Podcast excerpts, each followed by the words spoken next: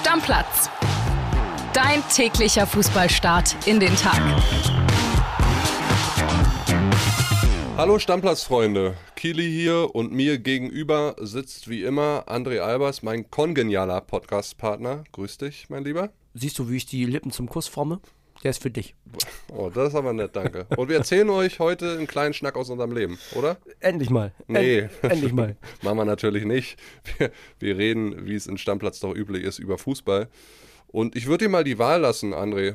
Womit wollen wir anfangen? Wir haben Transfer-News in Frankfurt, wir haben einen Bayern-Star, der wieder trainiert, wir haben News rund um die Personalie, Trainerpersonalie, Daniel Farke, wir hatten ein bisschen Schalke Bochum ein Angebot, Champions League ist auch noch zu besprechen. Womit willst du loslegen? Mit Fonsi. Mit Fonsi? Ja. Dann hast du es ja schon verraten. Also bei den Bayern ist es aktuell so, dass Alfonso Davis ins Lauftraining wieder eingestiegen ist, gestern die ersten Runden gedreht an der Sebener Straße. Er hatte ja einen Muskelbündelriss leider sich zugezogen Ende April beim 1-3 in Mainz. Das ging dann aber schnell. Für einen Muskelbündelriss finde ich auch, ja. Drei, vier Wochen ungefähr, jetzt wieder Lauftraining. Das deutet zumindest darauf hin, also er wird diese Saison natürlich nicht mehr spielen, aber es deutet natürlich darauf hin, dass er für die Saisonvorbereitung auf die neue Spielzeit dann wieder fit sein wird. Das sind ja schon mal gute Nachrichten für die Bayern. Ne? Ja. Also nachdem ja Manuel Neuer auch schon Fortschritte macht und wieder zum Teil auf dem Platz zu sehen ist, jetzt Fonsi auch. Also scheint so, als könnten die gut gerüstet in die neue Saison gehen. Also bei den mittel- und langfristig Verletzten sieht es sehr, sehr gut aus. Okay, dann lass uns weitermachen. Du hast gesagt, Daniel Farke, gibt's Infos? Genau, Roland Wirkus, der Sportvorstand, hat ein Interview gegeben bei den Kollegen der Rheinischen Post. Wir haben ja die Gerüchte gehört. Gamer Brother war ja der, der es so ein bisschen gestreut hat, dass es möglicherweise noch vor Saisonende zu einer Trennung kommen könnte. Spätestens darüber hinaus. Roland Wirkus hat jetzt gesagt, Zitat, wir wollen die Saison jetzt zu Ende spielen, auch mit diesem Trainer. Es steht nicht zur Debatte, dass wir uns in den nächsten beiden Wochen von Daniel Farke trennen. Das wäre auch ein bisschen krass, oder? Ich meine, die spielen ja auch um nichts. Also man kann das jetzt auch einfach sauber beenden. Das klingt für mich aber ehrlich gesagt alles danach, dass im Sommer auf jeden Fall Schluss ist. Und ich will ja nicht immer der Trainerkiller sein hier in Stammplatz, ne? Ja. Aber ich hab's gesagt. Also ich hab's, es, wenn du mit einer Mannschaft, die so viel Qualität hat, ich will jetzt vom Charakter nicht sprechen, aber so viel fußballerische Qualität äh, hat, so schlecht dastehst in der Tabelle, dann ist es halt auch nur mal so. So ist das Geschäft, das sind die Automatismen.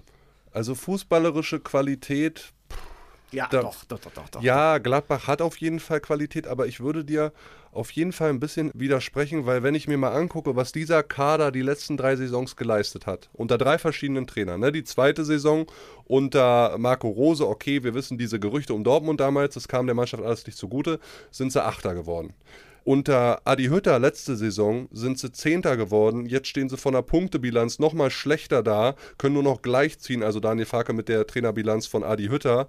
Ganz ehrlich, nur an den drei Trainern kann es aus meiner Perspektive jetzt nicht liegen. Da ist auch irgendwas am Kader. Vielleicht, Also, vielleicht, vielleicht ist es eher eine mentale, charakterliche Sache als eine fußballerische. Weil, Kille, ich stelle dir jetzt mal eine interessante Frage. Ich bin gespannt, wie du antwortest. Von der Startelf von Borussia Mönchengladbach, hast du die ungefähr im Kopf? So circa? ja, die meisten, ja. Wie viele davon würdest du nicht gerne bei Union sehen? Fußballerisch. Wie viele würdest du nicht nehmen? Ich würde jeden nehmen bei Werder. Elvedi würde ich nicht nehmen. Willst du nicht nehmen? Player würde ich auch nicht nehmen. Du willst die nicht nehmen? Nö. Oh, krass. Player auch nicht. Also wenn du jetzt nur sportlich sagst oder auch Sport- vom, Ge vom Gesamtcharakter. Sportlich. Nein, so kann ich ja nicht entscheiden. Ich, ich bin ja kein, ich wäre ja dann kein Manager und würde sagen, ich entscheide nur aufgrund der sportlichen Qualität. Ich frage ich frag dich anders.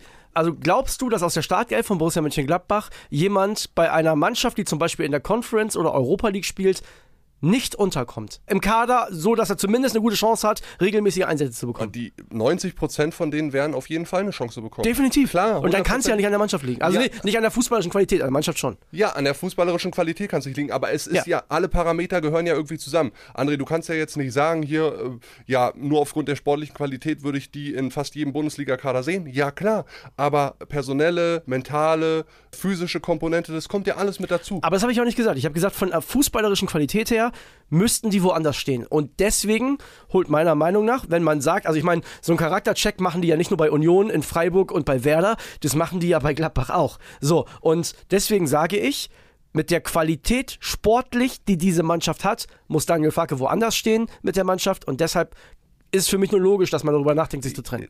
Klar ist es auf, aus der Sicht heraus auf jeden Fall logisch, da gebe ich dir auch recht, aber das ist ihm dann gegenüber auch ein bisschen unfair. Und Roland Wirkus hat ja jetzt auch gesagt, dass sie sich nach der Saison zusammensetzen werden, dass sie die Situation analysieren werden, dass da auch natürlich der Trainer äh, analysiert wird, aber auch die komplette Mannschaft.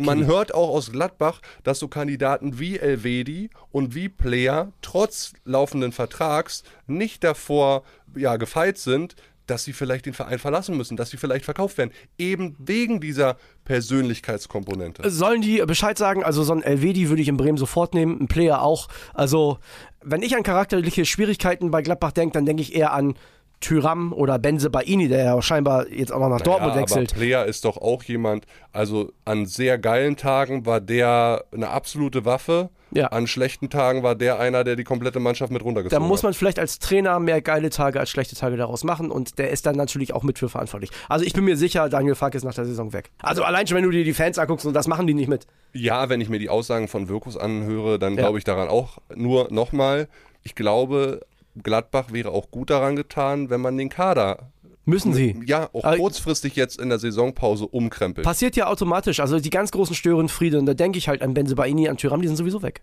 Die sind Stimmt, weg. Ja. So, und ob ich einen Elvedi, ich finde den Elvedi nicht schlecht, ob ich den verkaufen würde als Borussia Mönchengladbach, ob ich einen Player ziehen lassen würde, weiß ich nicht, aber könnte man sicherlich auch drüber nachdenken. Ist halt die Frage, wie groß soll der Umbruch sein im Sommer? Die müssen an beides ran. An Trainer gehen sie, also das ist für mich nach den Vierkurs-Aussagen jetzt auf jeden Fall klar. Und an Kader gehen sie auch, weil sie müssen. Ja. Gladbach war die letzten Wochen zwischen uns ein großes Thema. Frankfurt haben wir dann auch immer wieder genannt. Oh ja. Auch da droht ja ein Riesenumbruch. Weniger gewollt als in Gladbach wahrscheinlich.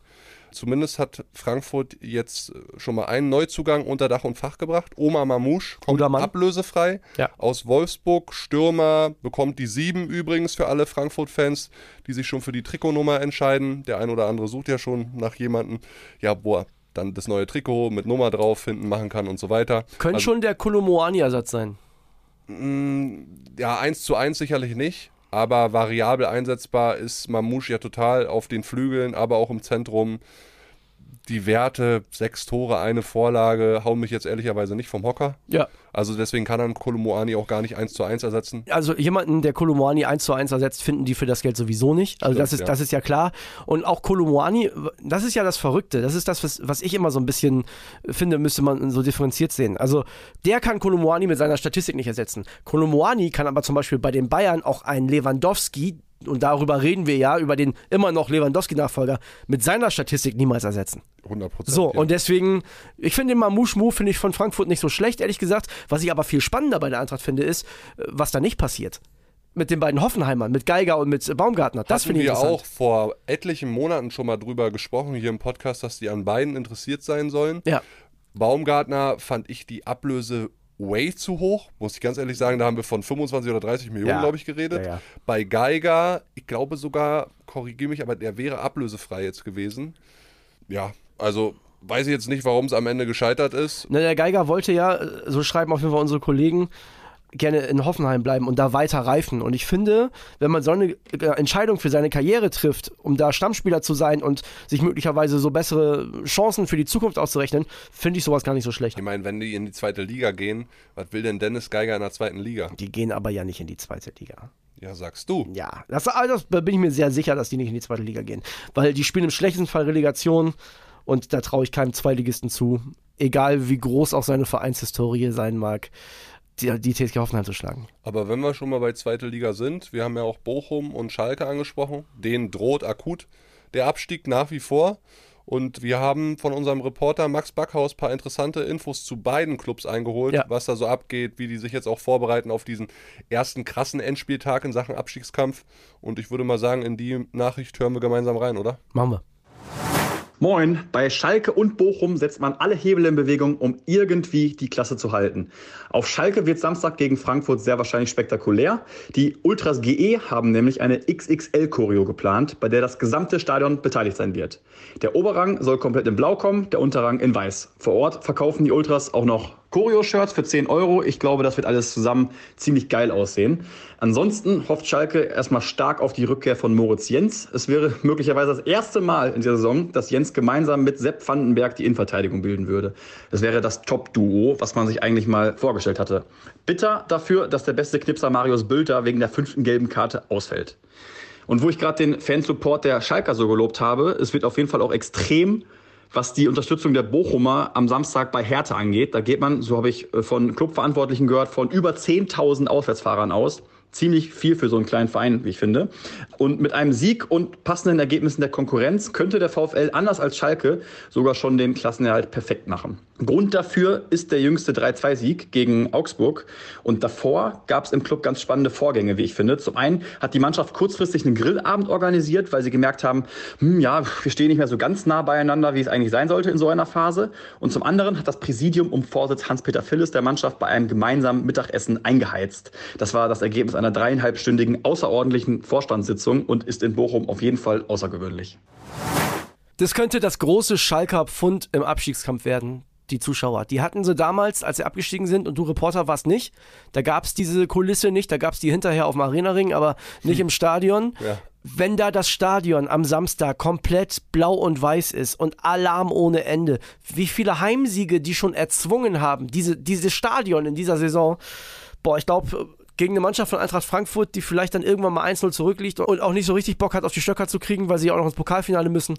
Ich glaube, da ist eine Menge drin für Schalke 04, wenn wir damit mal anfangen wollen. Ja, also sie müssen erstmal selbst dieses Spiel gewinnen. Ne? Wir können jetzt natürlich wieder durchrechnen, sollte Stuttgart verlieren in Mainz, dann könnte Schalke schon nicht mehr direkt absteigen. Das wäre dann nach diesem Spieltag schon mal raus. Ich würde mir das sehr wünschen, dass Schalke nicht absteigt übrigens. Die gehören einfach in die Bundesliga. Ich auch. Ich würde ja auch gerne den HSV gegen Schalke in der Relegation sehen. Nein, ich nicht. Aber da kommen wir gleich noch zu kommen. Lass uns nämlich erstmal auf Bochum kommen.